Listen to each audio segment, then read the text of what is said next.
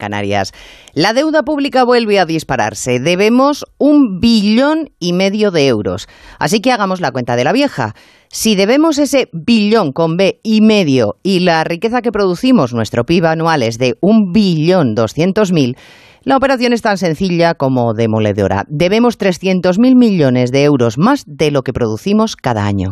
Ya me dirán cómo se puede pensar en una economía solvente, no ya para esta generación, para unas cuantas que vengan después.